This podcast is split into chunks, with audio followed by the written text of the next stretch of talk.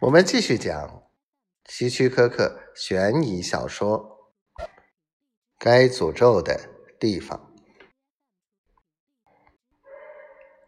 大概是比尔弃他而去了，不过这样也好，约瑟芬终于可以过舒心日子了。很多人都认为他会高兴，当然也替他高兴。但从约瑟芬的表情看，他似乎并没有多少喜悦，不仅情绪有些低落，甚至有时连生意也懒得打理。我记得安东尼说过，他可能对发生的事情还不相信吧。大概过了好长时间，约瑟芬才逐步适应了丈夫弃她而去的事实。坦率的说，那个时候我也不理解这件事，经常想，既然比尔对他那么不好，他的离去应该是件好事。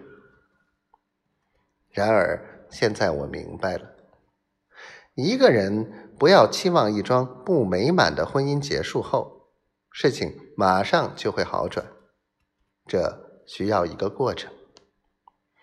又过了一段时间。约瑟芬的精神重新振作起来了，他的脸上不仅又像从前那样充满了微笑，而且还把店铺里里外外拾到个干干净净。店里经营的早餐品种也多了，除了面包之外，又新添了腌肉和蛋。每天早晨。我和许多镇民都习惯到他的店里去吃早餐，总是把一个小店挤得满满当当的。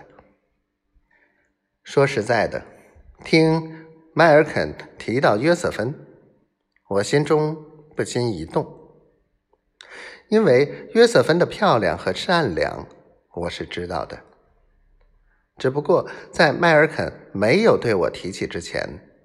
我压根儿就没有想过她是否会成为我的妻子。既然现在我的妻子已经故去，而约瑟芬的丈夫比尔也不在了，我们是否能结缘，还真的可以考虑一下。看着眼前这么一块好地方，再想到我可以在这里建一幢新房子。到时候，约瑟芬作为我的妻子，在新房子里细心的为我做腌肉和蛋，将他店铺里的事全然忘记，那该是多么快乐的事啊！你看，我是不是有些想入非非了？